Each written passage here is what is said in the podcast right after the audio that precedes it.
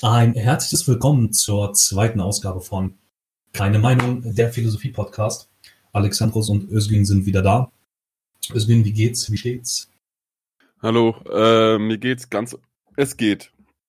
es geht, ja, Semesterwoche. Ich sitze, ich stehe nicht, ich sitze.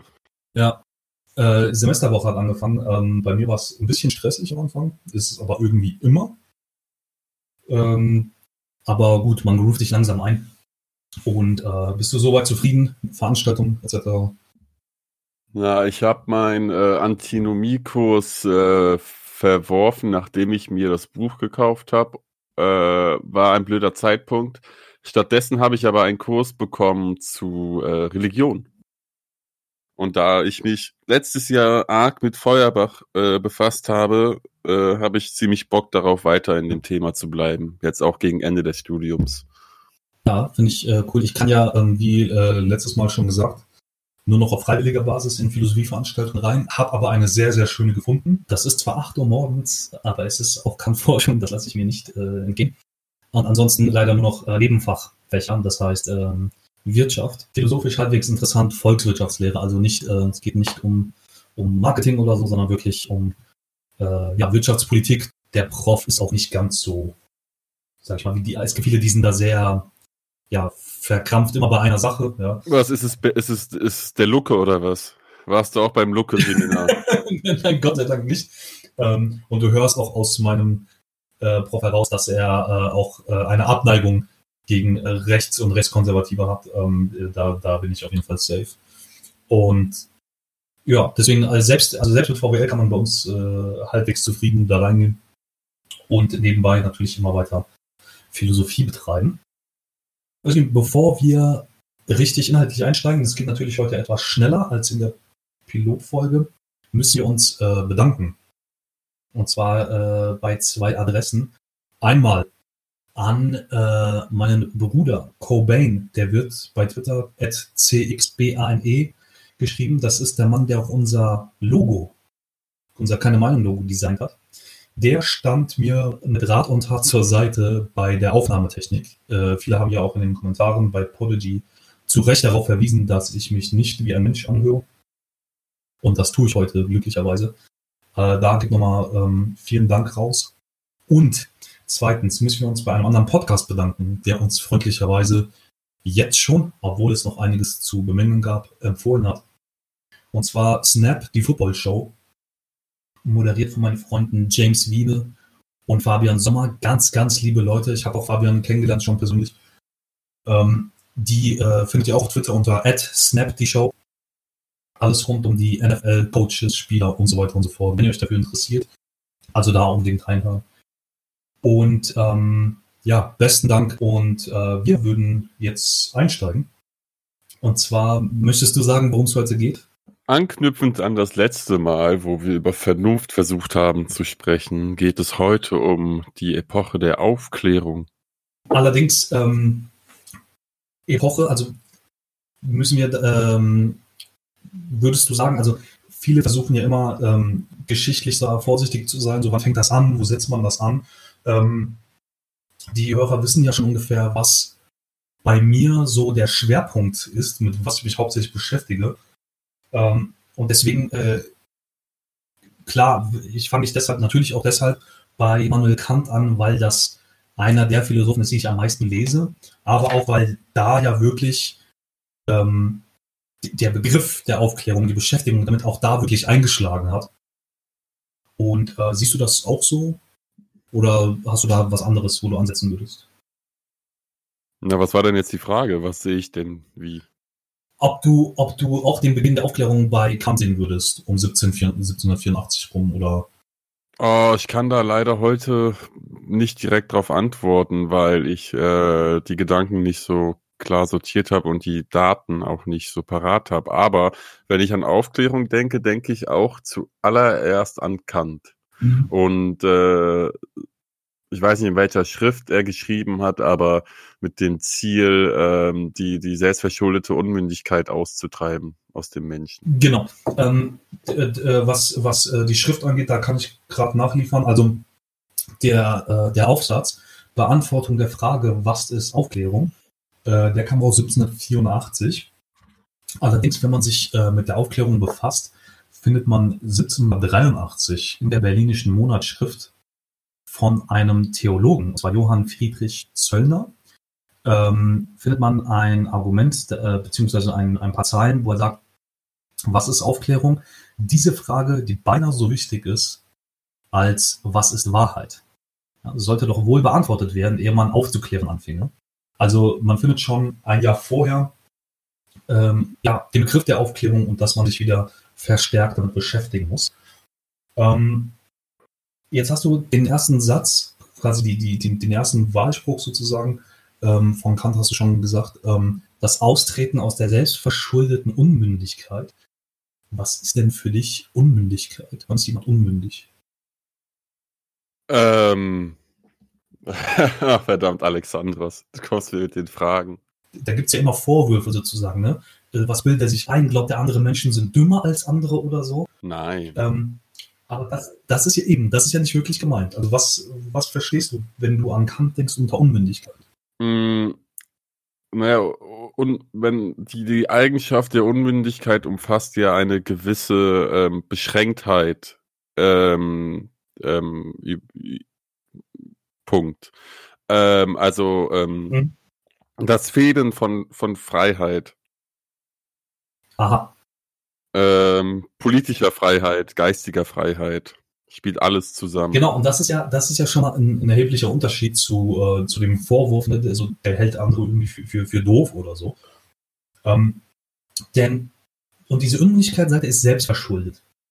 Und da muss ich sagen, äh, da hört es bei vielen, die, ich sag mal, die letzten zwei Jahre so ist. Ich glaube, auf Twitter gibt es ja immer Diskussionen über Freiheit. Ne? Ähm, äh, meistens im politischen Sinne leider, was so Klimabewegung angeht, Autofahren und so weiter. Und da gibt es sehr, sehr viele, die dann immer auf Kant verweisen. Der hat doch in seiner Schrift, was ist Aufklärung, gesagt, wir dürfen uns nicht unmündig machen. Ne? Und wenn ich tun kann, was ich will, dann soll ich das auch machen können und so. Ähm, aber Kant hat ja geschrieben, selbstverschuldete Unmündigkeit. Warum, warum selbstverschuldet?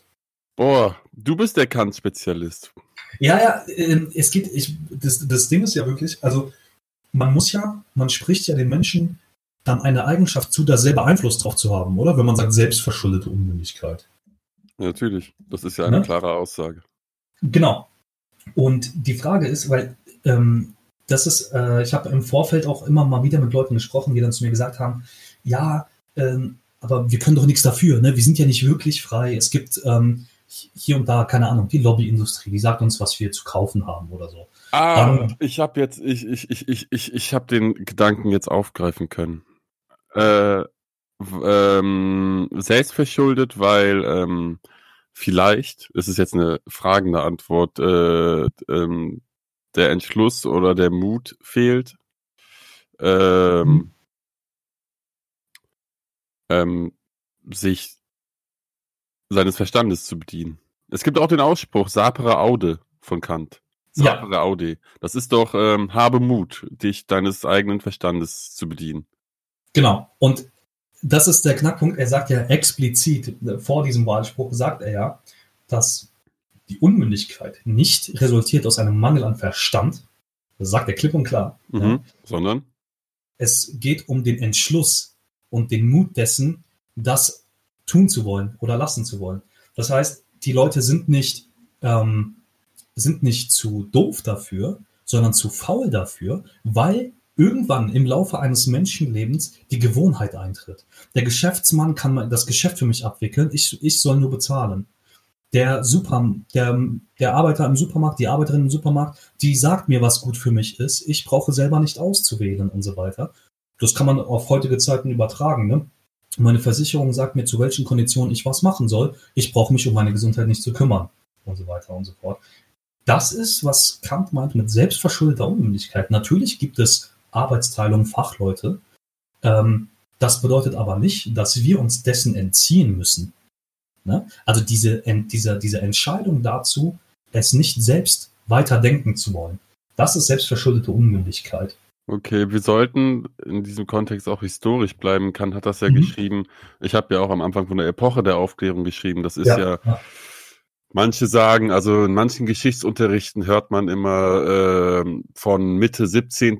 bis äh, Mitte 19. Jahrhundert, so 200 Jahre und was manche sagen, das ganze 18. Jahrhundert, es ist eigentlich nur, es ist im Grunde befasst es äh, die, die Zeit äh, des Umbruchs äh, äh, in, in der in Europa. Ich kann jetzt mhm. nur speziell von Europa reden. Ja, klar. Nicht vom Rest der Welt weil ich da nicht so viel Ahnung habe. Ähm, die Zeit des politischen Umbruchs, des institutionellen Umbruchs, des wirtschaftlichen Umbruchs. Es haben sich Dinge verändert. Und zwar ist es, äh, geht es, geht die Aufklärung einher mit dem Wechsel von der Ständegesellschaft in, das werden mir jetzt wieder einige vorhalten, in die sich an, anbahnende Klassengesellschaft. Mhm. Das ist, äh, auch wenn Sie es dir vorhalten, aber das ist ein interessanter und wichtiger Punkt. Also, ähm, was hat das mit der Aufklärung zu tun? Wenn ich jetzt mal naiv rückfragen darf. Naja, du hast jetzt zwar mit Kant gestartet, aber mhm. wir können ja auch anders starten, zum Beispiel bei David Hume, den wir auch letztens genannt haben, der 1748 schon seine Untersuchung über den menschlichen Verstand verfasst hat. Ja. Äh, neben ihm Leute wie Rousseau, der 1750 seine Abhandlung über die Wissenschaften und Künste verfasst hat. Äh, und Leute wie Montesquieu, ich hoffe, ich habe es richtig ausgesprochen. Ähm, ich weiß jetzt nicht, den habe ich nicht so explizit äh, äh, intensiv gelesen, aber ich glaube, er hatte die Gewaltenteilung eingebracht, die nun vonstatten gehen müsste. Ja, äh, wenn ich Gewaltenteilung äh, höre, denke ich auch an Montesquieu tatsächlich. Äh, bin da nicht mehr ganz so fit drin, aber das ist auch der Begriff, mit dem ich, den ich mit Montesquieu in Verbindung bringe. Ähm, Jetzt müssen wir aber dann unterscheiden, also du, du hast jetzt wieder so eine historisch, ähm, politisch, wirtschaftliche Veränderung angesprochen. Ja, ich habe mal wieder Sachen einfach reingeworfen. Es tut mir leid. ist, ist, äh, ist völlig richtig. Ähm, nur äh, das ist, was äh, bei, bei Kant muss man immer äh, eine scharfe Trennung machen zwischen der, der, der sozialen Wirklichkeit und der Idee und den Prinzipien, hinter, eine, hinter einem Gedanken und hinter einem Zeitgeist, der, der irgendwie nicht nur erfasst, sondern irgendwie auch weiter gedacht werden muss. Ja? Ähm, weil bei Kant, Kants politische Schriften quasi auf seinen moralischen aufbauen sozusagen. Ja? Deswegen müssen wir erstmal bei Kant, wenn wir von der Aufklärung sprechen, das erstmal von der Tagespolitik und der historisch fortlaufenden Politik ähm, erstmal trennen. Ja? Ähm, und was hat das für eine Auswirkung? Du hast gesagt, man kann das anders starten. Man könnte von der Ständegesellschaft in die Klassengesellschaft. Ähm, ist das ein Aufklärungsprozess oder was wolltest du damit sagen? Ja, ja, das ist ein äh, Aufklärungsprozess. Die Liberalisierung, also die Öffnung der politischen Rechte ja. von, von, von, äh, von der äh, Exklusivität des, des Adels hin zum Bürgertum. Ja. Ist, ähm, ist das verständlich oder ist es einfach nur eine Aneinanderreihung von äh, schlau klingenden Wörtern? Es, es, ist schon verständlich, nur man könnte, also wenn das ein Hörer jetzt hört, der könnte sich ja fragen, ja okay, aber dann haben sich die, die Umstände eben geändert. Ähm, haben wir dadurch aber aufgeklärtere Menschen? Also ist das wirklich der Auslöser gewesen dafür oder war das vielleicht mehr was Ökonomisches und die, die Menschen selber sind innerhalb des Bürgertums gar nicht aufgeklärter als vorher? Das könnte man ja, könnte man ja ankreiden. Na, ich glaube, die allgemeine Akzeptanz eines Wahlrechts ähm, ist ja, also ist ja ein zivilisatorischer Schritt. Ja. Und Aufklärung ist ja sozusagen der Zeitpunkt, in dem sich unsere jetzige Zivilisation angefangen hat zu bilden. Also in dem das die, die Zeit, in der sich das Subjekt als äh, als die wichtige, als das wichtige Kriterium, die wichtige Kategorie der ja. verschiedenen äh, äh, Philosophen sich herauskristallisiert hat. Ja, also Ausklärung ist der Moment, wo das Subjekt in den Vordergrund gerät mhm. und die Freiheiten, Rechte, Möglichkeiten des Subjekts in, in äh, äh, ähm, ihren Weg finden in, in die Gedanken von Philosophen und auch von Mächtigen. Mhm. Das ist ähm, insofern das Interessante daran, dass ähm, oft hört man dieses, äh, dieses Zitat, ne? Äh, Aufklärung ist der Austritt aus der selbstverschuldeten Unmündigkeit. Mhm. Und dann kommt ähm, sehr oft, ähm, wird mir der Vorwurf entgegengedrescht. Das erinnert mich so ein bisschen an unsere letzten Folge mit äh, Idealismus und Materialismus, dass äh, viele sagen dann immer, ja, aber äh, das, da geht es um den Einzelnen, ne? aber was macht das denn mit so einer Gesellschaft? Ne? Das hat ja Kant wieder ausgelassen. Ähm, und äh, hat er nicht wirklich. Also der, das klingt immer wie ein kurzer Aufsatz. Der erste Satz wird sehr häufig zitiert. In der Tat ist dieser Aufsatz irgendwie vier, fünf, sechs Seiten lang, je nach, je nachdem, welche Ausgabe man verwendet. Und tatsächlich soll das ja äh, münden in, in Kants ähm, These, dass was über ein Volk als Gesetz beschlossen werden kann, liegt in der Frage, ob ein Volk sich selbst ein solches Gesetz auferlegen könne. Ja? Damit will er nicht gewissermaßen nicht sagen, was ähm, oft in so neoliberalen ähm, Reden oft mal so mitschwingt, dass wenn jeder an sich denkt, ist an alle gedacht, sondern als Gesellschaft muss man sich fragen, wollen wir das alle zusammen so haben, wie wir es haben? Und wenn, wenn, man, wenn man das sagen kann, dann lebt man sozusagen in einer nicht aufgeklärten Gesellschaft, auch davon hat Kant sich distanziert, sondern in einer, in einem Zeitalter der Aufklärung, nicht aufgeklärtes Zeitalter. Ein wichtiger Unterschied. Ja, das heißt, ähm, er hat das nie für abgeschlossen erklärt. So, ja, wir sind jetzt aufgeklärt, ne, weil ich habe ja gesagt, bediene dich deines eigenen Verstandes und gut ist, ja. Sondern im Gegenteil, es hat angefangen und es wird noch ewig fortdauern. Ja? Ähm, würdest du dem erstmal zustimmen, als jetzt nicht so großer Kant-Fan, dass, dass man das so sagen kann? Dass es angefangen hat und ab da an äh, weitergeht. Ja, und dass es quasi, und dass ein, ein Volk quasi, einem Volk nur das als Gesetz auferlegt werden kann, was das Volk sich selbst geben würde, sozusagen. Okay, ich würde erst von dem Begriff Volk abweichen. Ja. Vielleicht von der Bevölkerung sprechen. Ja, ist halt, ich habe es zitiert, ne? Ja. Äh, kannst du es wiederholen? Äh, das, das Zitat? Ja. Das Zitat war, was über ein Volk als Gesetz beschlossen werden kann, liegt in der Frage, ob ein Volk sich selbst ein solches Gesetz auferlegen könnte. Also er sagt, möglich ist das, was möglich ist. Oder was? Wie kommst du darauf? Na, ob das Volk, ob, ob ein Gesetz verabschiedet wird, hängt davon ab, ob das Volk das Gesetz verabschieden kann. Heißt, äh, A kann nur sein, wenn A sein kann. Wo hast du das denn rausgelesen? Naja, wenn ein Gesetz verab also zu, um zu bestimmen, ob ein Gesetz verabschieden kann. Also um zu bestimmen, ob A existiert. Nee, nee, nee, nee, nee. Äh, also nochmal, ich, ich, ich will, dass, dass wir, dass wir wirklich von diesen, von diesem ähm, Realpolitik-Ding erstmal wegkommen. Es gibt. Ja, das. Okay, okay, ich hab's verstanden. Also er beschreibt Demokratie. Das ist genau das Ding, weil im, im, ja? wenn man ein paar Zeilen weiterliest, heißt es dann, dass der Monarch den Volkswillen nicht in dem Seinigen vereinigen darf. Ne? Also genau, er beschreibt Demokratie sozusagen. Ähm, und dementsprechend kam er dann darauf, als, als er dann den ersten Absatz beendet, dass er sagt, leben wir in einem aufgeklärten Zeitalter?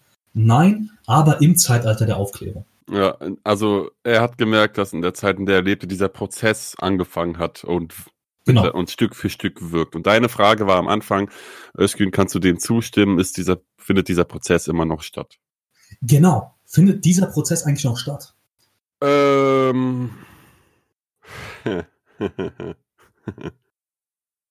da kann man sich, da kann man sich gut in die Scheiße reiten mit der Frage. Ja, ja, ja, es ist, es ist schwierig, auf jeden Fall. Ähm, man müsste jetzt quasi, ne, man sucht jetzt quasi so, woran man sich jetzt festhält, ja. So gucken wir uns jetzt das politische System an und sagen, naja, da ist noch Luft nach oben. Ähm, gucken wir uns das Wirtschaftssystem an und sagen, ja, da ist noch Luft nach oben. Aber sind Sachen besser als vorher? Ne? Irgendwie so müsste man das vielleicht machen. Ja. Ähm, ähm, also, dass ein gewisser Prozess stattfindet. Mhm. Ähm, ich denke schon. Ja. Natürlich. Ähm, Leben ist ja Prozess. Ja. Also sein ist werden, wenn wir mhm. in hohen mhm. Worten sprechen wollen.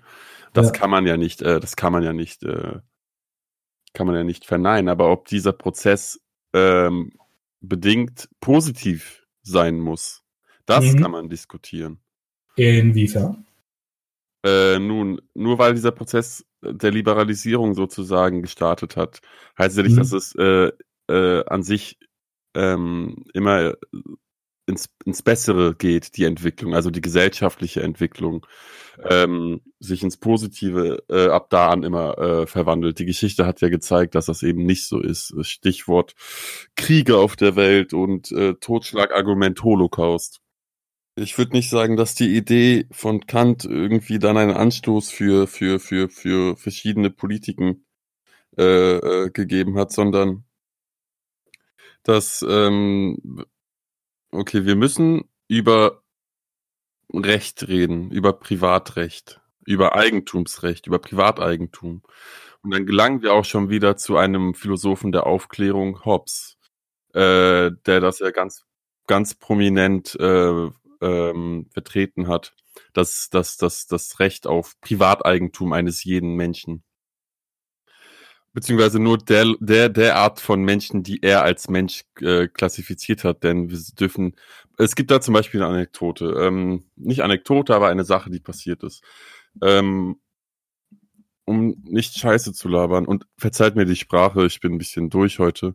Ähm, muss ich gerade gucken. Hobbes hat gelebt äh, 1588 bis 1679. Du siehst, das ist schon viel früher als das 18. Jahrhundert. Deswegen hört man auch im Geschichtsunterricht oft das Jahr 1650. So, das ist die Zeit von, von, von Hobbes äh, schriftlichen Werken. Ähm, Hobbes hat beispielsweise ähm, ganz stark ähm, beansprucht, dass, dass, dass, ähm, dass, dass ein jeder das Recht auf Privateigentum hat, nach Auflösung der Monarchie oder nach, beziehungsweise im Prozess der Auflösung der Monarchie zu seiner äh, Zeit ähm, meinte er, äh, das ist, das, das löst sich auf, das ist äh, historisch bedingt, das ist in Ordnung, denn jeder hat, nicht nur der König oder die Königsfamilie, sondern jeder hat das Recht auf Privateigentum.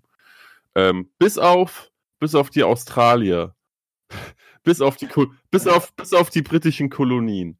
Die haben, und er hat sogar, es ist so perfide, er hat sogar folgendermaßen argumentiert, dass, naja, weil die Völker Australiens ja ähm, ähm, unterer Klasse sind als Briten, ist es das Recht der Briten, ähm, als aufgeklärte Zivilisation in Australien das Land zu besetzen. Ähm, also du willst, ähm, um kurz den Bogen zu spannen, also willst du jetzt quasi aufzeigen, dass man quasi, so wie das Hobbes getan hat, mit dem Aufklärungsbegriff mhm. auch eben diesen Klassenkampf führen kann, sozusagen, ne? dass man sagen kann, wir haben das Recht darauf, weil wir sind die Aufgeklärten. Ja. Ja. Ich würde jetzt in dem ähm, Kontext aufgrund der Zeit des 17. Jahrhunderts nicht von Klassenkampf an sich reden, äh, sondern ähm, auch wenn es im Nachhinein äh, die Geschichte immer die Geschichte von Klassenkämpfen ist, aber hier würde ich explizit ja, von, ja, von, von Unterdrücker und Unterdrückten sprechen, äh, um das historisch korrekt zu behalten. Mhm. Aber ja, Hobbes hat die Aufklärung als ähm, Werkzeug genutzt, um, um, um diese äh, mhm. ähm, barbarische Ideologie ähm, zu behaupten. Ja. Äh, wenn, ähm, dazu muss man einwerfen, ähm, äh, wir haben ein, ähm, ein langes Kolloquium äh, mal gehabt zur, zur politischen Philosophie. Mit wir meinst du also, dich? Ähm, mit wir meine ich äh, einige Kommilitonen mhm. und ich, genau. Und äh, auch für die Hörer nochmal, weil äh, also Thomas Hobbes, ja, 1588 hast du gesagt, ähm, geboren, hat ähm, eine, eine politische Schrift geschrieben, eine Streitschrift, kann man ja fast schon sagen, die nennt er Leviathan und dann geht es natürlich um, ähm, um die Legitimation von Staat, ähm, Zivilgesellschaft, Krieg und so weiter. Und quasi Hobbes entwirft, wie es auch John Locke getan hat, einen Naturzustand und kommt zur Einsicht, dass im Naturzustand wir alle Krieg miteinander führen aufgrund von unter anderem Ressourcenknappheit und dementsprechend braucht es einen starken Staat, der dies und das regelt. Nur kurz, um, um die Idee dahinter äh, den Der starke Staat in der Hand des aufgeklärten Bürgertums. Genau. Problem ist folgendes. Äh, man weiß mit äh, eigentlich ganz guter Sicherheit, dass der Leviathan eine Auftragsschrift war vom damaligen Lord Ashby, mhm. der einen Philosophen, nämlich Thomas Hobbes, beauftragt hat, eine Schrift zu schreiben, die legitimiert, was sie in der Welt alles so tun. ähm, also das muss man wissen. War es, war es, dass, war es äh, ein direkter Auftrag oder war es einfach nur so eine Ausschreibung, wie man sie äh, immer kennt in der Philosophie, dass Philosophen ja immer an irgendwelche Ausschreibungen reagieren und dann ihre Schrift einreichen? War es wirklich ein direkter Auftrag? Das weiß ich nicht. Okay. Das weiß ich nicht. Ich weiß nur, ich, wir haben also ähm, der ähm, Professor, der das damals geleitet hat, der hat sich eben mit den mit den historischen Quellen äh, irgendwie eng vertraut gemacht und hat gemeint, man weiß auf jeden Fall, dass er Kontakt zu Lord Ashby hatte und man weiß auch auf jeden Fall, weil da gibt es anscheinend irgendwie Briefe oder so, ähm, man weiß auch auf jeden Fall, dass er damit beauftragt wurde, weil dieser Lord das irgendwo schriftlich irgendwie zugegeben haben soll. Inwiefern, ob es direkt war oder ausgeschrieben wurde, das, das weiß ich nicht. Ähm, aber das muss man wissen, ja, um äh, einordnen zu können, dass das auf jeden Fall, ich sag mal jetzt ähm, ganz platt, quasi, das kam von oben, ja, und man weiß also nicht mit ziemlicher Sicherheit, ob das die Privatmeinungen von Thomas Hobbes waren. Auf jeden Fall war das ein Auftrag, den er erfüllt hat. Ähm, was man allerdings weiß, dass er ein begeisterter Fan der Mathematik war und mit mathematischer Sauberkeit diese Schrift unbedingt schreiben wollte. Es gibt da ähm, eine ganz lustige Auseinandersetzung, soll es gegeben haben zwischen Thomas Hobbes und René Descartes, ähm, weil Thomas Hobbes äh, irgendwie der Meinung war, man, es gäbe quadratische Kreise und Descartes wollte ihn deshalb für verrückt erklären, das nur am Rande. Ähm, und wie gesagt, man muss wissen, dass es eine Auftragsschrift war. Ähm, und wie gesagt, deshalb ist das so ein bisschen, ähm, ja, man weiß jetzt, man könnte jetzt sagen, Thomas Hobbes hat mit dieser Schrift quasi die Aufklärung als Werkzeug verwendet. Vielleicht war es auch Lord Ashby, aber Fakt ist, es gibt diese Schrift und da kommt der Begriff der Aufklärung vor, ne, wie du es gerade selber vorgelesen hast. Ähm, und das ist das, ich sag mal, perverse an diesem Aufklärungsbegriff. Es gibt auch heute ganz viele konservative, rechtskonservative oder ganz weit rechts stehende Leute, die sich irgendwie auf Kant berufen wollen. Die sagen, naja, ich möchte nicht, dass Flüchtlinge nach Deutschland kommen, weil, und dann kommt, äh, ich bin ein mündiger Bürger, weil Kant hat so und so gesagt. Und das ist also, Kant hat ja, das habe ich in der letzten Folge auch ein bisschen versucht zu betonen, Kant wollte auch ähm, sehr, sehr formal und abstrakt arbeiten und so, wollte Rechtfertigungen für seine Argumente suchen. Das heißt, man versucht natürlich Inhalte, realpolitische Inhalte erstmal rauszunehmen aus metaphysischen ähm, Schriften zur Moral. Und dementsprechend kann man sie sehr, sehr leicht und verfälscht an andere Inhalte und nämlich an seine eigenen so anpassen, dass man daraus eine gefährliche Ideologie zaubern kann. Ne? Also Aufklärungsschriften, auch die von Kant, obwohl die selber keine, ich sag, keine direkte Auftragsschrift war, ähm, haben ein hohes Maß an Missbrauchsmöglichkeit. Nur da muss man wiederum sagen, man soll eine Theorie nicht anhand ihrer Missbrauchsmöglichkeit bewerten. Man sollte aber wissen, dass das geht. Ne? Also das Ja, könnte man schon ja, so- ja, ja. Und hier würde ich aber auch nicht sagen, dass Aufklärung missbraucht wird, sondern dass das, das was, was hier eben beschrieben wurde, ist im Grunde der, der dialektische Charakter, den Aufklärung hat. Oder den die Aufklärung Kann, hat. kannst du kannst du darauf einen Ticken näher eingehen, dialektischer Charakter? Äh, ja, ja. ja. Oder war damit diese, das gemeint, dass das in sich widersprüchlich sein kann? Oder? Ja, sagen wir mal grob Mhm. erstmal so. Ich will mich heute nicht äh, weit aus dem Fenster lehnen. Ja. Ähm, aber im Grunde genommen meine ich damit, äh, dass äh, na, dafür muss man jetzt nicht Adorno gelesen haben, um von der Dialektik der Aufklärung zu reden, sondern das, ist- das, das kann man auch ohne Adorno vollziehen oder nachvollziehen. Das, ähm,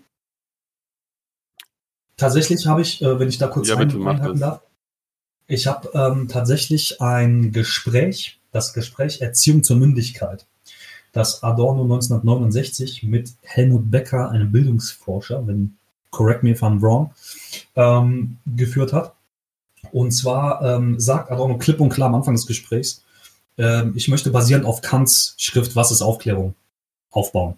Ja? Ähm, Adorno wird so, äh, schreiben mir manchmal Leute, als so das Gegenstück zu Kant gelesen, weil Adorno quasi aufgezeigt hat, wozu Aufklärung führen kann. Ja? Was, auch, was auch richtig ist. Nur, Adorno ist sich bewusst, dass er quasi die Idee der Aufklärung, dass das, dass das eine sinnvolle Idee ist, aber man in der Praxis quasi, er weiß, dass er quasi nur einen Teil, ne, einen Teilaspekt der Aufklärung untersucht. Dessen ist sich Adorno bewusst. weil er sagt selber, an Klarheit und an Brillanz fehlt es der Schrift überhaupt nicht. Aber in der Praxis kann man ja mal schauen, was da für, was da für praktische Fehler passieren können. Ne? Ähm, und zwar haben äh, Helmut Becker und äh, Theodor Adorno sich über das äh, deutsche Bildungssystem unterhalten. 1969 wohlgemerkt. Ähm, und sind quasi sowohl als, als Anfangsbedingung, aber auch zum Ergebnis gekommen, dass äh, unser Bildungssystem nicht die Mündigkeit fordert, äh, fördert, die Kant gefordert hat, sondern dass unser Bildungssystem notwendigerweise zur Unmündigkeit führt. Weil in der Aufklärungsschrift quasi man sich ja befreien soll aus der selbstverschuldeten Unmündigkeit. Die meisten Pädagogiklehrbücher, so Helmut Becker, der ihn interviewt hat, ähm, aber hauptsächlich über Bindung und Autorität sprechen und eben nicht über Aufklärung und schon gar nicht über Mündigkeit. Ähm, da Ansichten zu? Also äh, du kennst Adorno natürlich äh, etwas besser als ich. Ähm, aber ist das, also ja. also steuern wir da wirklich drauf zu, dass wir, dass wir, dass wir, dass Schülerinnen und Schüler unmündig gemacht werden? Wenn man, um jetzt auf ein praktisches Beispiel mhm. zu kommen. Ja, also da fällt mir halt aus, aus der Schrift Dialektik der Aufklärung von Adorno und Horkheimer. Mhm. Ähm, äh, genau, ein Wortlaut, Wortlaut habe ich nicht, aber ich glaube, dort gelesen zu haben, die Formulierung, dass ähm, ähm, dass, dass die Aufklärung oder dass die Vernunft, genau, er spricht dort äh, explizit von Vernunft und von, genau, von formaler oder formeller Vernunft, ich glaube formaler Vernunft und instrumenteller Vernunft. Und Adorno und Horkheimer äh, meinen herausgefunden zu haben, dass ähm, die ähm, Einheit von formaler und in instrumenteller Vernunft mhm. äh, dazu geführt habe, ähm, dass, dass, dass, dass der Aufklärungsprozess im Grunde bei einer, äh, bei der Selbsterhaltung und Herrschaft, ähm, äh, bei der Selbsterhaltung der Herrschaft ähm, ähm, gestoppt ist oder geendet ist. Meinst du mit, mit äh, formal, dass quasi die, dass die Fähigkeit da ist, vernünftig zu denken und mit instrumentell, wie ich sie verwende? Man, man, Boah, so ich weiß es nicht. Ich habe gerade nur, äh, ich habe ich hab nur meine Augen geschlossen und kurz nochmal versucht, visuell äh, mich dran zu erinnern, mhm. welche, was ich da nochmal gelesen habe. Aber, aber. Also das, das, das wäre so, wie ich direkt verstanden machen, Aber Kern der Aussage ist, äh, dass das Aufklärung im Grunde ein, ein Instrument zur Selbsterhaltung der herrschenden Verhältnisse genutzt wird. Das ähm, ist das, was Adorno und Horkheimer ähm, in ihrer mhm. Untersuchung ausgemacht haben. Interessanterweise, interessanterweise, ähm, wir müssen nochmal, um, um, um, um die Zeit, die dazwischen liegt, nochmal zu betonen. Kants Schrift kam raus 1784. Ja? Der Aufsatz Erziehung zur Mündigkeit, beziehungsweise das aufgezeichnete Gespräch 1969. Dialektik der Aufklärung war ein bisschen vorher. Correct me if I'm wrong. Ich glaube, der, war, der kam uh, vorher. Let me Aber kannst see. Du ja, kannst du ja gleich einwerfen. Ähm, auf jeden Fall äh, ja, als, als zur Erhaltung der Machtverhältnisse. Und komischerweise, also das heißt komischerweise, Immanuel Kant hat diesen Punkt 200 Jahre vorher schon aufgegriffen, den Adorno macht. Und zwar, Kant unterscheidet ja zwischen dem öffentlichen Gebrauch der Vernunft und dem privaten Gebrauch der Vernunft. Das heißt, auf den Einwand hin, den Kant damals schon erhalten hat, naja, was soll denn ein Priester machen? Der muss doch seinen Job machen, der kann ja jetzt nicht tun lassen, was er will. Und Kant sagt, naja, deswegen gibt es ja privaten und öffentlichen Gebrauch der Vernunft, denn der Priester kann doch seine Pflicht erfüllen, ja, dass er im Sinne der Kirche oder wer auch immer sein Vorgesetzter ist, dass er eben sein Amt pflichtgemäß ausfüllt. Und wenn er es gerade nicht ausfüllt, kann er doch von seiner, von seinem, von seiner Vernunft, was er sonst noch für Ideen und Einfälle hat, kann er doch danach trotzdem Gebrauch machen. Das ist ja vereinbar, sozusagen. Das ist aber nicht der Punkt, auf den ich hinaus wollte. Ja, kurze ähm, äh, Dialektik der Aufklärung kam zuerst 1944 raus. Okay, also wesentlich vor Erziehung zur Mündigkeit. Ähm, genau. Und das ist, äh, was ich gerade sagen wollte, weil du gesagt hast, Adorno und Horkheimer haben herausgefunden, dass das zum, ähm, zum Bestehen der Machtverhältnisse sozusagen, ja, äh, also die Aufklärung wird dazu benutzt, um Machtverhältnisse aufrechtzuerhalten, war das, ne? Ja. Genau. Und ja. das, ähm, Kant diesen Punkt, wie gesagt, 200 Jahre vorher aufgreift, indem er sagt, dass, weil Kant war ja der Ansicht, dass, dass Aufklärung über das Publikum, also über die breite Gesellschaft, äh, in einem Prozess vonstatten geht und sagt, Achtung jetzt, ja, er greift den Punkt von Adorno wirklich zu der Zeit schon auf und sagt, durch eine Revolution wird wohl ein Abfall von persönlichem Depotism und gewinnsüchtiger oder herrsüchtiger Bedrückung, aber niemals wahre Reform der Denkungsart zustande kommen, sondern nur neue Vorurteile werden eben sowohl als die alten zum Leitbande des gedankenlosen großen Haufens dienen. Zu dieser Aufklärung wird aber nichts erfordert als Freiheit. Also Kant ist sich sehr wohl bewusst und sagt, naja, durch eine Revolution ändern sich die gesellschaftlichen Verhältnisse. Das bedeutet aber nicht auch implizit, dass die Menschen als Subjekte freier denken dadurch. Und das, und jetzt, um wieder zurück zum Adorno zu kommen, 1969 sagt sein Gesprächspartner Helmut Becker Folgendes. Der bestätigt das nämlich so ein bisschen. Und zwar, er war ja Bildungsforscher, habe ich erzählt. Und er hat sich in der Sowjetunion, hat er sich Schulen angesehen und sagt Folgendes. Mehrere Wochen hindurch, also ich habe mehrere Wochen hindurch sowjetrussische Schulen besichtigt. Dabei war ungeheuer interessant zu sehen, wie in einem Land, das die Veränderung der Produktionsverhältnisse vor sehr langer Zeit durchgeführt hat, sich in der Nichterziehung zur Mündigkeit von Kindern außerordentlich wenig geändert hat und dass in diesen Schulen weiter ein total autoritärer Unterrichtsstil herrscht. Das heißt, ähm, was Adorno in der Praxis bemängelt, dass Aufklärung eben dazu, also dazu geführt werden kann, also dazu benutzt werden kann, dass Herrschaftsverhältnisse aufrechterhalten werden. Mhm. Da sagt sowohl Kant 200 Jahre vorher, ja, Kant würde ja heute sagen, ich habe nie gesagt, dass es, dass es auch so kommt, äh, dass es nicht so kommt. Ich habe ja gesagt, äh, eine Revolution reicht dazu nicht aus. Und 1969, live mit Adorno, sagt auch sein Gesprächspartner, ja, die haben da ein anderes Produktionsverhältnis. Der Unterrichtsstil ist trotzdem so, wie er vorher war. Also irgendwie Helmut Becker als Bildungsforscher bestätigt so ein bisschen das, was Kant sagt. Und Adorno hat natürlich trotzdem recht, aber ich habe immer das Gefühl, Adorno nimmt quasi die negativen Aspekte, die unter anderem durch die Aufklärung mitverschuldet sind. Und ob man da direkt dann daraus schließen kann, dass das eine Dialektik der Aufklärung ist, finde ich immer so ein bisschen vorsichtig, das bestätigen zu wollen. Weißt du, was ich meine? Weil Adorno ja selber auch sagt, naja, es ist, es ist ja schon richtig, was der Kant sagt, nur in der Praxis sehen wir das irgendwie nicht. Andererseits ist Helmut Becker auch jemand, der sagt, naja, ähm, klar, sowohl nach der Revolution, also nach der, kann man ja nicht sagen, aber nach der Veränderung der Produktionsverhältnisse im Sowjetrussland, ähm, er sagt ja, das ist zwar der gleiche Unterrichtsstil wie bei uns, aber beide, Adorno und Becker, sagen, das liegt aber auch am Schulsystem, dass er eben nicht Mündigkeit fördert, sondern eher die Bindung zur Autorität. Denn Helmut Becker sagt, die eigentliche Aufgabe des Lehrers, und das ist ein sehr, sehr schöner Satz, weil das ist die pädagogische Übersetzung von Kants Aufklärungsschrift, ist folgende. Helmut Becker sagt, die Aufgabe des Lehrers besteht doch darin, sich selbst überflüssig zu machen. Und unser Bildungssystem macht genau das Gegenteil. Der Schüler wird abhängig von der Lehrkraft. Mhm. Ja?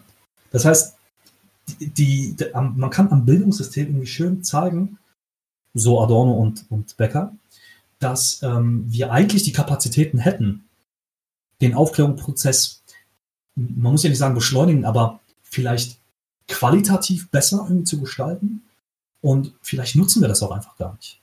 Weil das Schulsystem eben noch so ist, wie es ist. Man hat sich auch sehr, sehr lange nichts verändert. Ähm, würdest du da Adorno oder Becker oder beiden zustimmen? So? Ich würde Marx zustimmen und Engels zustimmen. okay. Surprise. Surprise. Ähm, Hätte ich gar nicht gedacht. Vor zehn Minuten, glaube ich, hast du schon mal gesagt, ähm, wo wir eine Lücke haben zwischen Adorno äh, 20. Jahrhundert und Kant im 18. Jahrhundert. Ähm, da wollte ich eigentlich schon ein, einsteigen, das mache ich aber jetzt hier mit dem Nachhinein, und zwar im Jahr 1880 Äh, zwischen Kant und Adorno steckt noch Engels und Marx. Und 1880 hatte Engels die Schrift ähm, ähm, Die Entwicklung des Sozialismus von der Utopie zur Wissenschaft herausgegeben. Geschrieben und mhm. herausgegeben, mhm. wo es unter anderem heißt, Wir sahen, wie die französischen Philosophen des 18. Jahrhunderts, die Vorbereiter der Revolution, an die Vernunft appellierten als einzige Richterin über alles, was bestand. Ein vernünftiger mhm. Staat, eine vernünftige Gesellschaft sollten hergestellt, alles, was der ewigen Vernunft widersprach, sollte ohne Barmherzigkeit beseitigt werden. Wir sahen ebenfalls, dass diese ewige Vernunft in Wirklichkeit nichts anderes war als der idealisierte Verstand des eben damals zum Bourgeois sich fortentwickelnden Mittelbürgers. Das unterstützt nochmal wiederum die Aussage, die wir beide eben getroffen haben oder zu der wir beide aus unterschiedlichen Richtungen gekommen sind, dass ähm, eine gewisse, ein gewisses Festhalten äh, einer äh, ausgemachten Vernunft stattgefunden hat innerhalb der letzten ja. 150 Jahre und aufgrund dieses Festhaltens die Herrschaftsverhältnisse ähm, unangetastet blieben. Ja. Was auch äh, vielleicht Kant äh, bemerkt hat, so wie du sagtest, der ja vermutet, der wohl gesagt haben soll, dass nach der Revolution sich auch nicht alles automatisch ändert. Ähm, steht, also steht wortwörtlich ja, da drin. Ja. Und ja, nach der, nach, nach der Revolution in Frankreich äh, mhm. Hat sich eine Menge verändert. Ähm, denn die französische Revolution hat diese, diese, diesen, diesen, diese, die, diesen Epos der, der Vernunft, dieses, die, die, die, den, den Leitsatz der Aufklärung sich auf die Fahnen geschrieben, ja, Egalité, äh, Liberté, Fraternité. Also mhm. äh, Freiheit, Gleichheit, Brüderlichkeit. Danke ja. sehr. Mhm. Ähm, dennoch ist es doch im, in, in absoluten Despotismus gemündet erinnern wir uns an äh, ähm, die Schreckenszeiten nach der Revolution und vor allem auch äh, ja. äh, die Zeit unter Napoleon Bonaparte und ganz schlimm, ganz schlimm, mhm. Louis Bonaparte, dem Neffen von Napoleon. Ja.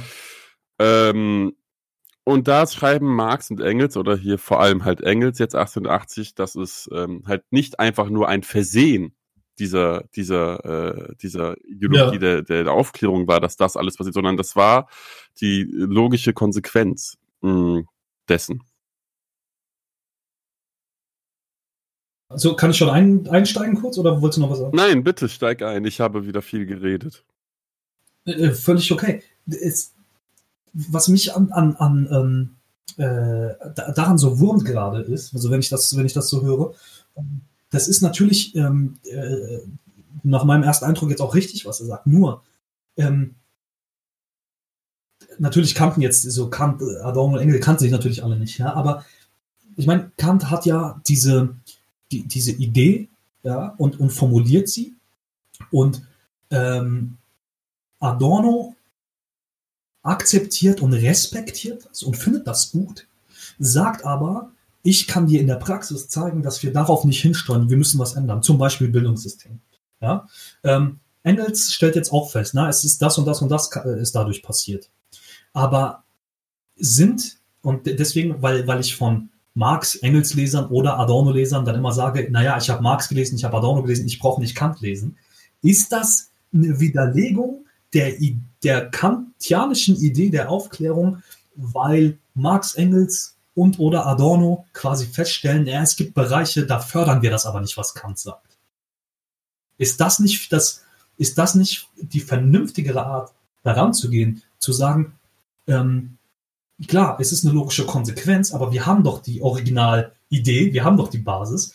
Können wir darauf, können wir, können wir das nicht benutzen, um das eben zu verbessern? Das zum Beispiel sowas wie ähm, äh, Des äh, Despotismus, äh, dass wir das irgendwie eindämmen, dass wir im Schulsystem quasi, äh, Helmut Becker macht den Vorschlag, wieso können die Schüler nicht selber sagen, äh, was, was sie belegen wollen, ja, oder was auch immer.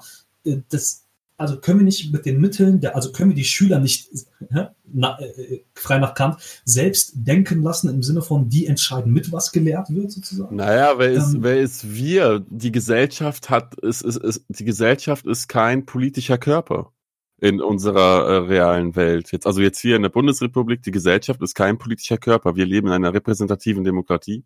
Das heißt, wir geben ja. unsere, unsere, unsere äh, Souveränität ab an jemanden. Ja. Ähm, deswegen müsste die Antwort hier lauten, nein, wir können das nicht machen.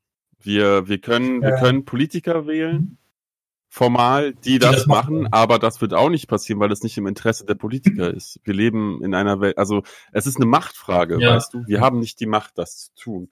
Und innerhalb dieser gesellschaftlichen Institutionen, die wir haben, wird das ja. nicht, das spricht jetzt der Kommunist, wird das nicht möglich sein und ist es nicht möglich. Es müssen die, die, die, die Mittel sind da, du hast ja recht gehabt. Wir haben ja die, ja. also ähm, man müsste sich ja denken, warum ist das und das noch so? Warum entscheidet, warum ist diese Person so asozial? Mhm. Warum ist dieser Journalist so äh, ignorant?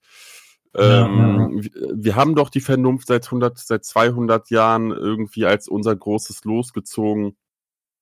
Mhm. Ähm, nun die die ähm, die die äh, die die die, ja, die jetzt rede ich mich wieder um, um, um jetzt rede ich mich wieder wild. Meinst du? Also ich, ich fand es bis jetzt sehr, sehr klar. Also wenn, ähm, also du willst also sagen, wir, wir haben die Mittel, aber diese Mittel geben uns noch lange nicht irgendwie die Macht, das umsetzen zu können. Na, ich würde sagen, wir haben die Mittel nicht. Also wenn, wenn so. du, wenn du, du kannst jetzt als Privatmensch zum Beispiel, wir sind ja ganz, ganz, ganz stark in dieser, in diesem Schulthema drin und Bildung. Das hast du ja eingebracht, weil ja. das ist ja etwas, was du praktisch anfassen kannst, wenn wir jetzt über Aufklärung genau. reden. Das ist ziemlich gut gewählt. Ähm, du kannst äh, eine Privatschule gründen, wenn du willst, in der du dann bestimmte äh, Prinzipien hast, die du vertrittst. Das bleibt aber natürlich auch immer nur im kleinen Rahmen. Also wir ja, haben ja seit 100 ja, Jahren, wir haben ja seit äh, 100 Jahren in Deutschland vor allem, äh, war das ja ganz groß, diese Reformschulen, die sich entwickelt haben mit Montessori ja, und anderen ist, Sachen. Aber ja, ja, aber, aber Privatschulen, aber das geht ja, das geht ja an der Idee auch vorbei. Ich will ja nicht sagen, äh, das ist hier meine kleine Konklave, wer sich das leisten kann, weil Privatschulen muss so Geld nehmen, ja, ähm, und mehr und anders Geld nehmen. Ähm, und wer sich das leisten kann von den Eltern, der, hier lernst du nämlich äh, Philosophie, Mathematik und was weiß ich was von Grund auf. Das ist ja nicht die Idee, sondern ich will ja, dass das dem Publikum, und zwar mhm. allen. Du, du, ähm, du fragst, warum ist das nicht so? Warum, warum, warum ähm, machen wir das nicht? Warum haben wir nicht äh, Schulen, in denen Kinder zur Mündigkeit erzogen naja, werden? Das, das, warum, das Warum könnte man ja beantworten. Man könnte sagen, Interesse, äh, sich dem Kapital unterzuordnen, zum ja. Beispiel. Ja, also viele vertreten ja die Meinung, dass, ähm, dass man, man braucht viele unmündige Bürger, um das Kapital voranzutreiben und so. Das verstehe ich. Also Adorno sagt ähm, in, diesem, in diesem Gespräch Erziehung zur Mündigkeit, sagt er, dass er zwar den Begriff der absoluten Vernunft, ja, dass alles irgendwie vernünftig sein soll und er weiß, dass Kant den nicht richtig so vertritt. Er sagt, dass der ja kritikwürdig ist. Aber, und jetzt nähert sich Adorno wieder an Kant und sagt, man darf aber nicht verleugnen, dass man anders als durch Denken so etwas wie die Bestimmung dessen, was zu tun richtig sei, nicht vollziehbar ist. Also er sagt, anders als durch selber nachdenken und weiterdenken und äh, geht das nicht. Ja? Aber ist sich auch bewusst, mit uns, so wie wir das hier machen, klappt das auch nicht. Ja? Ähm, aber um nochmal auf das, äh, auf, auf den Kapitalbegriff zurückzukommen, weil ähm, da würde, also da mache ich mir keine Illusion, da wirst du mir wahrscheinlich zustimmen. Ähm, ist das, ist das halt, steuern wir mit der immer, immer rationaler werdenden Ökonomik darauf zu, dass wir quasi Leute nicht zur Mündigkeit erziehen, erziehen wollen, weil das im Interesse des Kapitals ist? Und ähm, wenn es so ist, wie lang soll das denn noch so gehen? Ewiges Wachstum funktioniert nicht. Ja, und das ist, das ist ja der Knackpunkt, dass man davon irgendwie wegkommen muss. Dass man irgendwie davon wegkommen muss, dass man ewig wachsen kann. Mhm. Da, äh, gibt, gibt mittlerweile viele Ökonomen, ja, die, die für eine. Ja, die Postwachstumsökonomie ähm, ist sehr beliebt. Genau. Seit, genau. Das hat sich ja in den 80er Jahren sehr stark entwickelt mit dem Club of Rome auch gleichzeitig. Also mhm. die ersten öffentlichen Personen, die in der Neuzeit gesagt haben, die, die ähm, das Ausschöpfen der Ressourcen auf unserem Planeten, wenn das so weitergeht, dann wird das ähm, äh, unsere Existenz ähm, beeinträchtigen. Und das ja. kommt jetzt aktuell bei der Öffentlichkeit und bei der in der Gesellschaft an Das sehen wir. Und natürlich ähm, wird auch, werden auch die Herrschenden darüber nachdenken müssen, ähm, äh, das zu ändern, diesen Umstand zu ändern. Sie haben ja auch das Interesse daran, den Planeten nicht auszusaugen, ähm, ja. solange sie nicht alles, äh, äh, den größtmöglichen Gewinn gemacht haben am Ende. Aber solche kleinen Änderungen, also wenn wir jetzt wechseln, wenn wir, wenn, wenn jetzt die Länder, Industrien ähm, und die Industrien mhm ähm, auf ihre Agenda schreiben, möglichst geringen CO2-Ausstoß ähm, zu haben und die, die Erderwärmung gering zu halten. Naja, das machen sie ja nicht. Das machen sie ja nicht aus, aus gutem Willen. Das wird ja einfach nur ähm, gemacht, äh, um, um halt die, die, die, äh, die Grundlage für die weitere Ausschöpfung an Ressourcen und Arbeitskraft äh, zu gewährleisten. Ja, es ist halt, das ist nämlich der Knackpunkt. Ich glaube nämlich nicht, dass ähm, vielleicht tun das auch die meisten Adorno-Leser gar nicht, ja, ich will euch auch nicht Unrecht tun, so, ähm, aber die wenigen, die, die mir dazu schreiben, die erwecken bei mir manchmal diesen Eindruck. Also ähm, das Problem an der Sache ist ja, glaube ich, nicht, dass Adorno irgendwie sagen will, die Aufklärung ist irgendwie falsch oder so, mhm. sondern wir müssten, wir müssten ja, und das ist, gehört mit Sicherheit zur, zu den Aufgaben der Philosophie auch, dass, dass wir irgendwie diese Brücke schlagen müssen zu, was war eigentlich der Gedanke was war eigentlich der Aufklärungsgedanke? Ähm, was kam zur Folge? Da haben wir die Antworten von, wie gesagt, Marx, Engels, Adorno, Horkheimer und so weiter.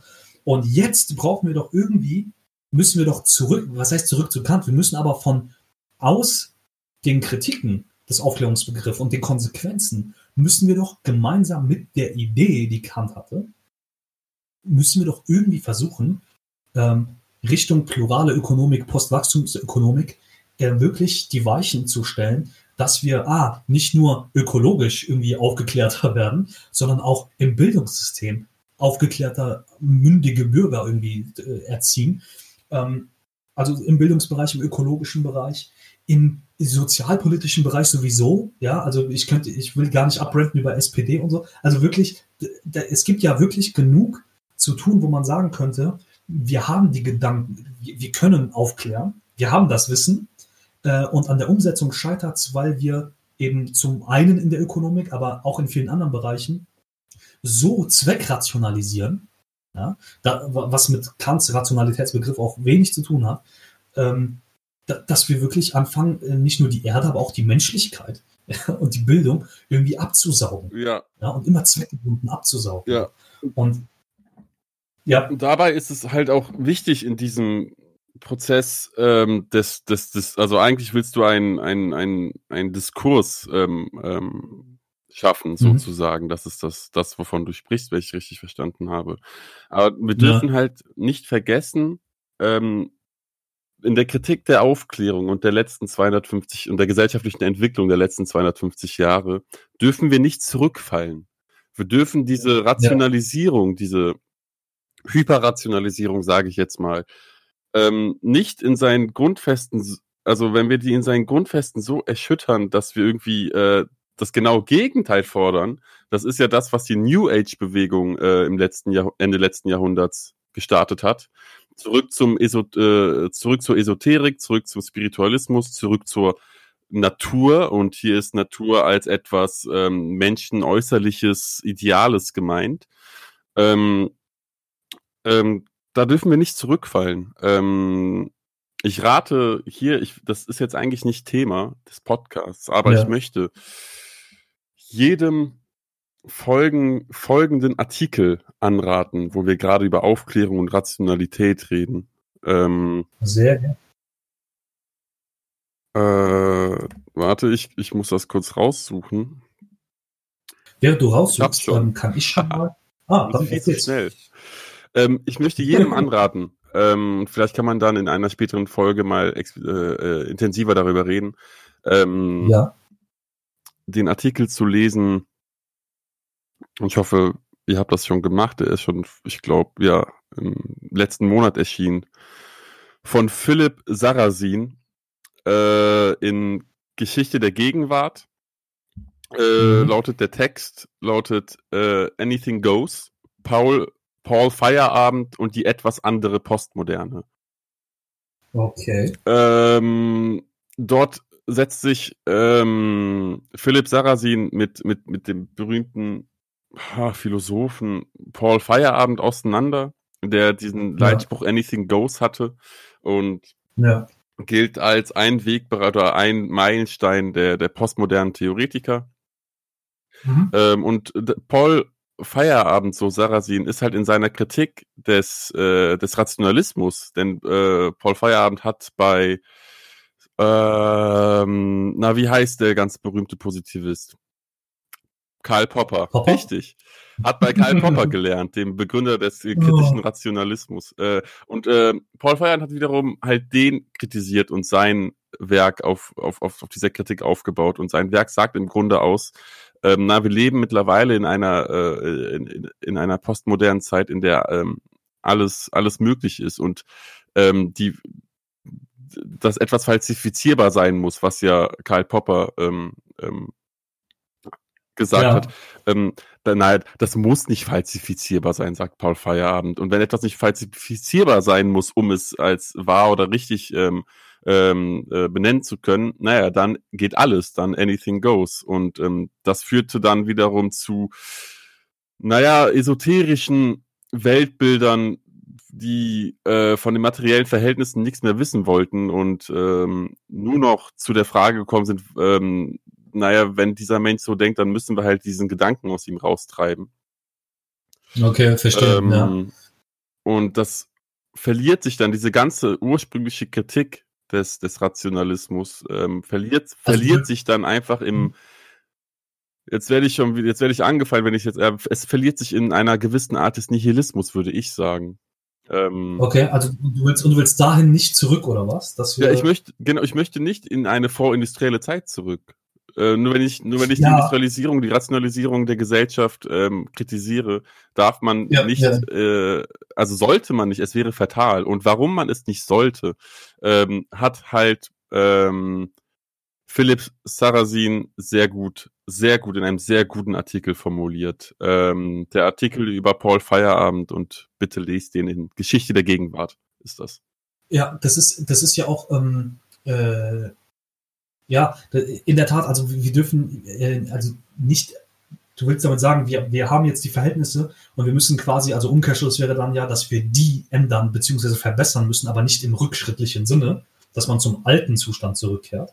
Ne? Wenn ich Ja, dass man zu einem vorrationalen Zustand. Ich meine, ich meine, Ja. die Rationalisierung, also die, die, die Einteilung der Gesellschaft in verschiedene, äh, verschiedene äh, Stände, Zünfte, ähm, äh, Berufsklassen und dementsprechend verschiedene ähm, äh, Rechtsansprüche, die die Menschen haben. Also Das- selbst wenn man, wenn man den Aufklärungsgedanken von Kant und äh, alles, was danach kam, kritisiert, darf man aber nicht zurück wollen in dem, in das, was davor war. Ja, was heißt, man darf Das nicht? Ich will nicht sagen, man darf nicht. So ist es. Sollte aber, nicht. Ja, man, sollte man, man, man Ja. sollte nicht, denn das, das, das, das, das führt dann zu äh, wesentlich ob, obskureren und, und, und, und meines Mhm. Erachtens schlimmeren zu, gesellschaftlichen Zuständen, äh, die da kommen, dann äh, Verstehe, ja. Ist auch, ähm, äh, das ist, deswegen habe ich ja auch von der, von den, von der Postwachstumsökonomik gesprochen und von der pluralen Ökonomik, ähm, dass das wirklich, äh, dass es wirklich auch schon in der, in der Ökonomie Leute gibt, die sich darüber Gedanken machen. Und die wollen ja auch nicht zum alten Zustand zurück.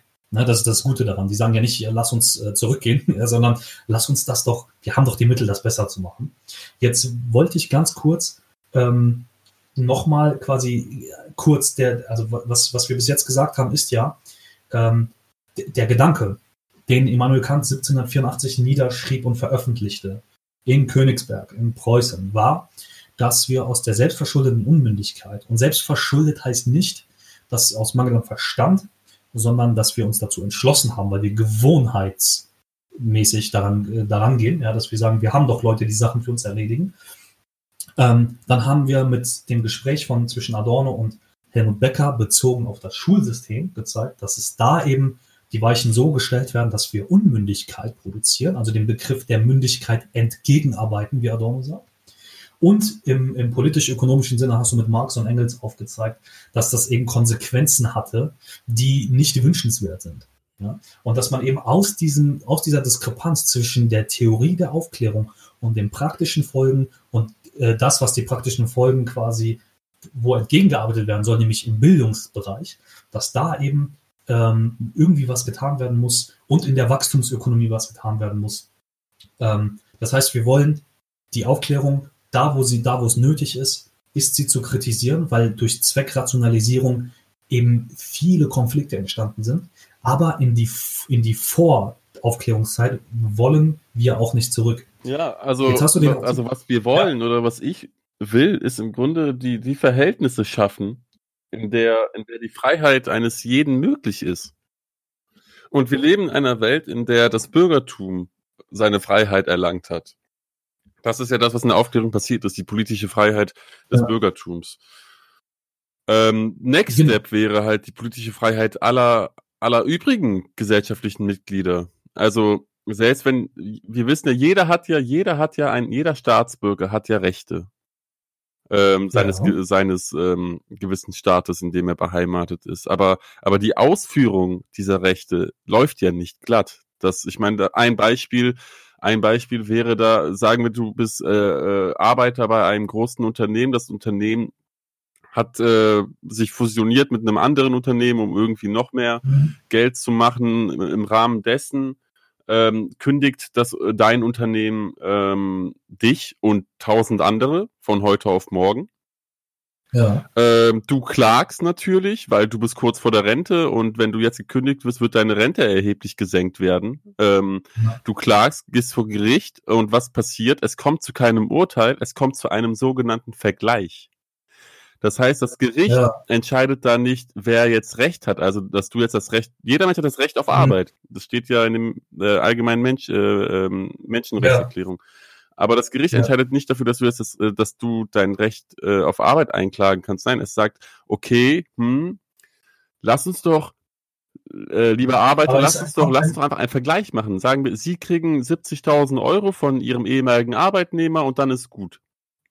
Aber ist, ist ähm, der Vergleich ist doch, damit man nicht vor Gericht muss, oder? Nee, der Vergleich ähm, ist selbst, selbst, dass wir Gerichte haben, ist noch kein Beweis dafür, dass wir Gerechtigkeit hätten. Das ja, ja, klar, auf jeden Fall. Ich, ich wollte nur darauf hinaus, ähm, ähm, äh, bevor wir in, in, ein, in ein Fach abgleiten, das uns nicht äh, äh, so gut äh, geläufig ist. Aber es ist, ähm, ich meine, es gibt ja auch, ähm, es gibt ja auch Fälle, sagen wir mal, da wird jemand angeklagt, der prominent ist, der womöglich unschuldig ist und der einigt sich dann um einen Vergleich, weil er einfach die, die Publicity nicht will, weil er dann stigmatisiert wird. Ne, auch das wiederum sind ja Motive, die man nachvollziehen kann. Aber ich weiß schon, was du meinst. Es ist die Tatsache, dass wir Gerichte haben, die objektiv urteilen sollen, macht es natürlich nicht sofort gerecht für, für alle. Ähm, jetzt hast du eben einen äh, Artikel empfohlen ja. und ich wollte noch mal ganz kurz darauf hinaus ähm, was, äh, was ich empfehlen kann. Und zwar, äh, wie gesagt, einmal, das habe ich ja, daraus habe ich ja schon ähm, gesprochen, äh, Adorno, Erziehung zur Mündigkeit. Das gibt es beim Surkamp Verlag. Da sind verschiedene Gespräche und Aufsätze drin. Und es gibt äh, ein Büchlein von äh, Kant mit verschiedenen Abhandlungen drin, die nicht zu seinen kritischen Schriften gehört, wie man sagt. Ne? Also die bekannten, die Kritik der reinen Vernunft, der praktischen Vernunft, die Kritik der Urteilskraft. Er hat viele kleine Abhandlungen geschrieben ähm, vor diesen Schriften und nach diesen Schriften. Unter anderem den Streit der Fakultäten. Diese kleinen Abhandlungen sind deshalb wichtig. Ich habe heute kein großes Kantwerk zitiert. Das waren alles aus kleinen Abhandlungen. Äh, der Streit der Fakultäten, da gibt es einmal einen Aufsatz über den Streit der philosophischen Fakultät mit der theologischen. Er versucht zu erklären, wie denkt ein Theologe, wie denkt ein Philosoph. Auch da gibt es Gemeinsamkeiten und Unterschiede. Und den Streit der Fakultäten, der philosophischen Fakultäten mit den juristischen. Und das ist äußerst interessant, weil man dann sehen kann, was, wie viel Gemeinsamkeiten es zwischen der, der Juristerei und der Philosophie gibt. Ähm, dann ist natürlich die Beantwortung, Beantwortung der Frage, was ist Aufklärung zu finden? Der mutmaßliche Anfang der Menschengeschichte und was bedeutet es oder was heißt es, sich im Denken orientieren. Also Kant hat so kleine Abhandlungen, die, wo man ein bisschen lernen kann, wie er so denkt und warum er seine Texte so schreibt, wie er schreibt und was er überhaupt unter solchen Begriffen versteht. Ist manchmal besser, als direkt mit einem Riesenwerk anzufangen. Ähm, das zu den, äh, zu den, zu den Tipps. Also, ja, bitte. Wir halten fest, wir halten fest, es gibt viel zu tun. In der Wachstumsökonomik in dem Bildungssystem, in der, ähm, in den Gerichten, Gerechtigkeit war ein Thema. Äh, und das alles zwar unterfüttern mit der Aufklärung, aber wir, wir haben darauf, äh, darauf aufmerksam gemacht, was das für auch negative Konsequenzen haben kann. Ähm, ich würde sagen, lass uns hier einen Cut machen und zu guter Letzt ein paar kleine Hörerfragen beantworten, die, zu denen wir noch nicht gekommen sind. Und zwar haben wir die, die paar Hörer, die wir schon haben, einfach dazu angehalten, wenn sie möchten, dass sie uns ähm, Fragen stellen. Und ich würde die erst einfach mal vorlesen von, ich muss jetzt Gruselnamen vorlesen, das ist äh, Twitter-Tradition, vom Deontologe, der fragt, ähm, wer war denn der erste Philosoph, den ihr bewusst gelesen habt? Wer war das? Das habe ich dem äh, Kollegen auch schon äh, beantwortet. Bei mir war es Nietzsche, Friedrich Nietzsche. Okay. Den habe ich äh, bewusst. Das ist der erste Philosoph, den ich gelesen habe. Und zwar. Bei mir. Äh, Achso. Entschuldigung. Äh, und zwar habe ich äh, welches? Ich glaube, es war ganz klassisch, also sprach Zarathustra. Und dann schon mhm. ganz schnell dann Echo Homo und ähm, natürlich zwischendurch irgendwie durchs Internet Auszüge aus den Hauptwerken wie äh, Menschliches und Allzu Menschliches oder äh, die ja. Geburt der Tragödie. Ich habe mich dann halt mhm. in meiner Jugend durch sein gesammelt, durch die gesammelten Werke gekämpft und mhm. das ist eine jetzt ja. sehr ausführliche Antwort von mir gewesen mit mehr Informationen als gefragt wurde.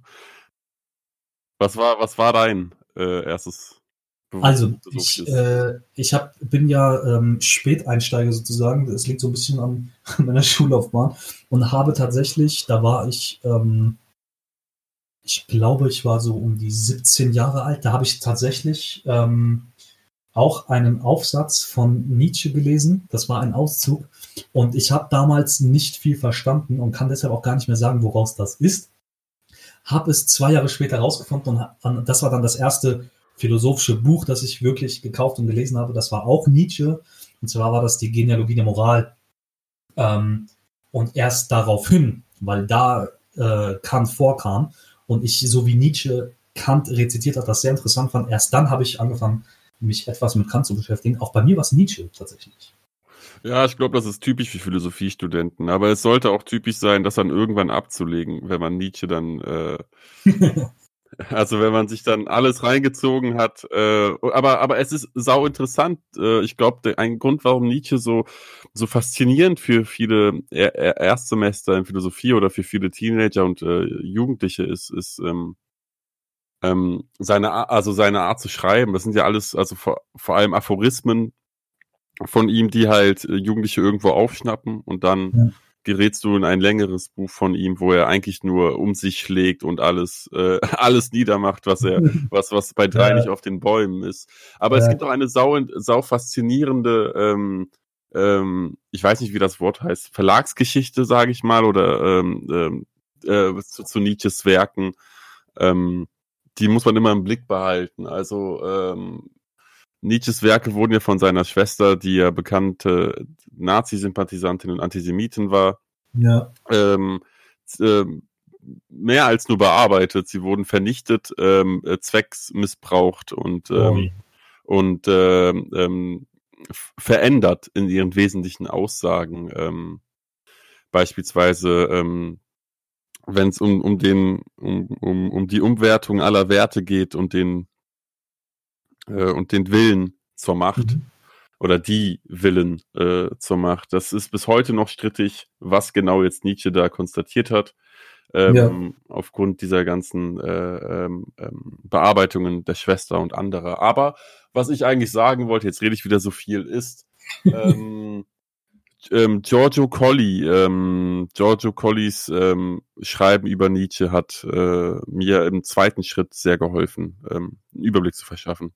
Lass uns zur nächsten Frage kommen, die wir bekommen haben. Ja, äh, die, also ich habe ja, ich hab ja geschrieben, ich habe ja geschrieben, habt ihr Fragen an uns? Und daraufhin bekommen wir von Freihanddenker auf Twitter die Frage, warum? Fragezeichen. Und ich habe erstmal, äh, weil, weil ich war auf dem Weg nach Hause und habe nicht nachgedacht, warum was? Und dann sagt er, naja, das ist meine Frage. Ähm, äh, auch völlig äh, korrekt, ne? Ich habe ja nur gefragt, habt ihr Fragen? Ich habe nicht gefragt, worüber und so weiter. Die Frage ist, äh, warum? Das Thema, ähm, meint er. Ja, aber wir haben wir es ja vorher nicht ähm, gesagt. Also, also auf jeden Fall, ähm, aber wir können ja die Frage jetzt irgendwo hin kanalisieren. Die Frage nehme ich mir jetzt einfach raus. Ähm, und zwar, äh, warum befassen wir uns überhaupt damit? So. Mhm. Also hast du, also ähm, das hat mir auch einer per Privatnachricht, hat mich auch jemand per Privatnachricht gefragt, warum überhaupt äh, Philosophiestudium und so. Ach so. Äh, also das, das war eine andere Frage. Ich weiß leider nicht mehr den User, es tut mir leid. Freidenker fragt allgemein, warum. Ja. Ähm, ansonsten ähm, würde ich es einfach mal dahin kanalisieren. Die Freiheit nehme ich mir jetzt raus. Äh, warum überhaupt Philosophie? Warum damit beschäftigen? Äh, was war dein Grund? Was war mein Grund? Mhm. Ähm, ich weiß es nicht. ich kann es nicht sagen. Ich, ich, ich weiß nicht. Ja. ist das nicht als Sokrates gewesen? genau, ich weiß das ähm, nicht. Ähm, Obwohl, da gibt es ja auch, da gibt's auch Stimmen, die sagen, da wurde, da wurde das falsch übersetzt, aber ähm, warum ich mich damit beschäftigt habe. Ich glaube, es war wirklich der Satz von Marx, den ich irgendwann gelesen habe, dass Philosophen äh, die Welt nur ähm, verschieden interpretiert haben, aber es komme darauf an, sie zu verändern. Mhm. Wobei da angemerkt, ne, er hat bestimmte Philosophen gemeint, nämlich einige Hegelianer sozusagen. Ähm, äh, wird auch gerne genommen, der Satz wird ja gerne genommen von Leuten, die sagen, Philosophie ist unnötig. Guck mal, Marx sagt das auch. Ne?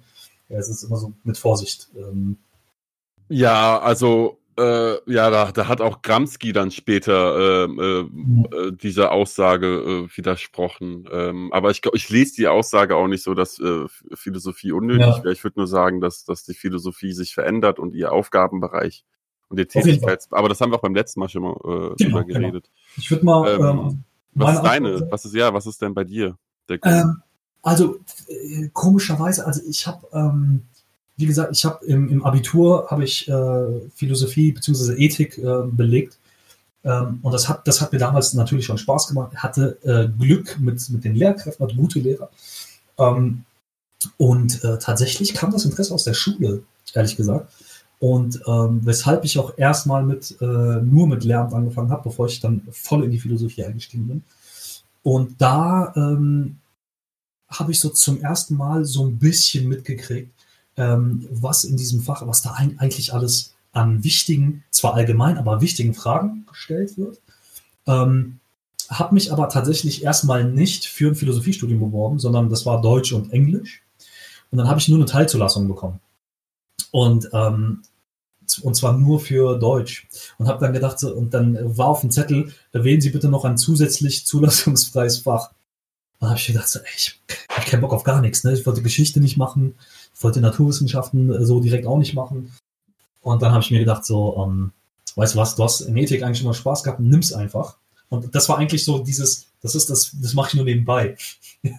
Saß dann in der ersten Vorlesung und habe gedacht, oh mein Gott, es macht so Spaß. ja, äh, ich bleib jetzt hier.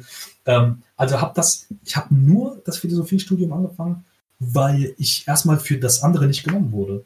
Und äh, habe dann so viel Gefallen dran gefunden, dass, ähm, dass ich gesagt habe, nee, das, damit will ich mich beschäftigen. So, und bin dann da geblieben. Ähm, kommen wir zum nächsten. Und zwar hat uns äh, Oliver Weber, ganz liebe Grüße, ähm, hat uns über Instagram gefragt, ähm, beziehungsweise über meinen Account, eure Lieblingstexte in der Philosophie. Also haben wir Lieblingstexte, zumindest zur Zeit, kann sich ja auch immer ändern. Hast du einen Lieblingstext, wo du sagst, den lese ich alle paar Monate, jedes Jahr mal? Ähm, ja, ähm, ich glaube, Lieblings. Ja, die Frage nach Lieblingsding oder das beste Ding, weil das kann ich nie so totalitär beantworten, aber das, was ich alle paar Jahre in die Hand nehme und wieder lese, ist die deutsche Ideologie von Marx und Engels. Cool. Bei mir ist es Kants Idee zu einer allgemeinen Menschheitsgeschichte in weltbürgerlicher Absicht. Sehr, sehr, habe ich beim letzten Mal schon, glaube ich, gesagt, ne? Ähm, ich begründe es gar nicht. Äh, tut's euch an. Äh, es ist ähm, ein toller Text. Ähm, wieder zu Twitter. Ähm, viele Fragen. Ich meine, es ist naheliegend für einen Philosophie-Podcast. Äh, Michelle, auch ganz liebe Grüße, fragt die Bücher, die euch am meisten geprägt haben. Ja, das ist die liebe Rosa Lux 99. Äh, genau. Da wollte ich auch schon antworten, aber ich muss sagen, es ist kein explizit philosophisches Buch, was mich am meisten geprägt hat. Aber ähm, es ist es ist der 18. Brumaire des Louis Bonaparte von Marx. Ähm, mhm. Das ist eher ein geschichtstheoretisches Buch. Ja. Ähm, in der aber auch die marxische Philosophie, sie trieft förmlich da drin. Äh, und das hat mich sehr stark geprägt. Also, mhm. äh, das wäre meine Antwort darauf. Auch, obwohl es kein Philosophiebuch ist. Das ist halt das Blöde ja. an der Antwort. Ähm, ich muss äh, sagen, ähm, jetzt bin ich äh, so wie du gerade eben. Das kann ich für mich noch nicht richtig beantworten. Also Prägung, also wenn, wenn ich sage, das hat etwas mit mir gemacht, dass ich, also wenn Prägung ist etwas, ähm, dass ich irgendwie mittrage, nachdem es passiert ist, ne? Äh, und dass irgendwie meine, meine darauf folgenden irgendwie Entscheidungen, mit was ich mich beschäftigen will, irgendwie beeinflusst. Ähm, und es ist das schwierig. Natürlich ähm, ich lese, es gibt, es gibt Kant-Aufsätze, zum Beispiel die Idee der Menschheitsgeschichte ähm, oder die, äh, die zweite Auflage der Kritik der reinen Vernunft, das lese ich immer mal wieder. Ja? Das könnte so ein Zeichen dafür sein, dass mich das am meisten geprägt hat. Ähm, aber es gibt auch oft Momente, da lese ich äh, bei Schopenhauer oder bei ähm, Hegel oder bei äh, sonst wem, lese ich etwas, was so ein bisschen äh, gewisse Prämissen von Kant auch in die Mangel nimmt und denkt mir, ah, stimmt, die könnten auch recht haben. Und dann prägt mich das genauso. Ne? Also ich lese ähm, sehr, sehr oft Sachen, die eigentlich meinen eigentlichen Meinungen irgendwie entgegengeht und bin dann auch davon geprägt. Was man bestimmt sagen kann, gerade weil ich, ähm, weil ich mir dieses Interview auch sehr oft reinziehe, ähm, ich muss sagen, auch die, die Vita Activa von Hannah Arendt, ähm, auch zweimal gelesen, auch das ähm, könnte ich, könnte ich ständig äh, lesen. Aber so, so dieses eine, was mich am meisten geprägt hat, gibt es eigentlich äh, ja noch nicht, würde ich sagen. Also beziehungsweise das ist bei mir immer so ein im Wandel. Und ähm, ja, klar hat man auch, auch Kants Was ist Aufklärung, als ich das, als ich das erstmal gelesen habe, fand ich es auch super. Ähm, aber da war ich dementsprechend jünger und habe vorher nie sowas gelesen. Und dementsprechend ist das immer schwer. Kommt ein bisschen auch auf den Lebensbezug an.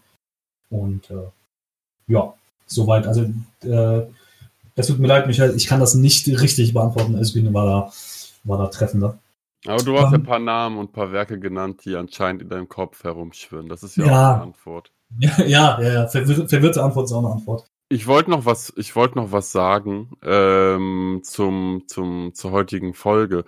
Ähm, ich habe es einmal angerissen mit einer Nennung des Holocausts. Ähm, das soll jetzt nicht relativierend wirken, nur weil ich es einmal kurz angerissen habe, aber nicht äh, weiter ausformuliert habe. Aber ich würde mich sehr darüber freuen, wenn wir über die sogenannte Dialektik der Aufklärung mal, ähm, falls es gewünscht ist, darüber reden können. Also was ich jetzt eigentlich damit gemeint hatte, das konnten wir jetzt hier nicht, hier ja. nicht in der Breite besprechen. Sollte sowas gewünscht sein, ähm, lasst es uns wissen. Ja, auf jeden Im Fall. Im Idealfall ist in der nächsten Episode sogar ein Gast vielleicht dabei. Ja. Der dazu noch viel, äh, nicht viel mehr, aber der dazu auch einiges sagen kann äh, äh, und das dann im Austausch mit uns beiden doch wirklich Früchte tragen könnte. Auf jeden Fall. Überhaupt haben wir mal nach links und rechts geschaut und so. Und es wird auf jeden Fall in einigen Folgen Gäste geben. Und ähm, ich würde sagen, ähm, wir haben das Thema Aufklärung hoffentlich ähm, so bearbeitet, dass Leute einen Gedanken aus dieser Folge mit raustragen können, darüber weiter nachdenken wollen. Ähm, wir haben äh, Fragen beantwortet.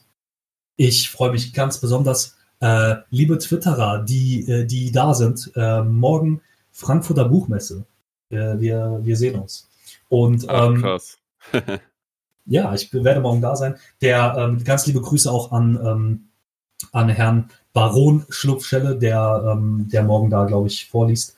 Und ähm, ja, deswegen äh, ganz liebe Grüße an alle, die äh, diesen Podcast hören. Ähm, und äh, ansonsten würde ich sagen, deswegen machen wir einen Cut. Ähm, ich hoffe, es war äh, von der Soundqualität, von der Struktur, haben wir das alles ein bisschen auf den richtigen Weg gebracht. Und äh, ansonsten bedanken wir uns und ähm, wünschen weiterhin viel Spaß bei diesem Podcast, beim Denken. Ich verabschiede mich, Özgün. Ja, lieben Dank, liebe Leute, lieben Abend. Alles klar. Machen Sie es gut. Ciao.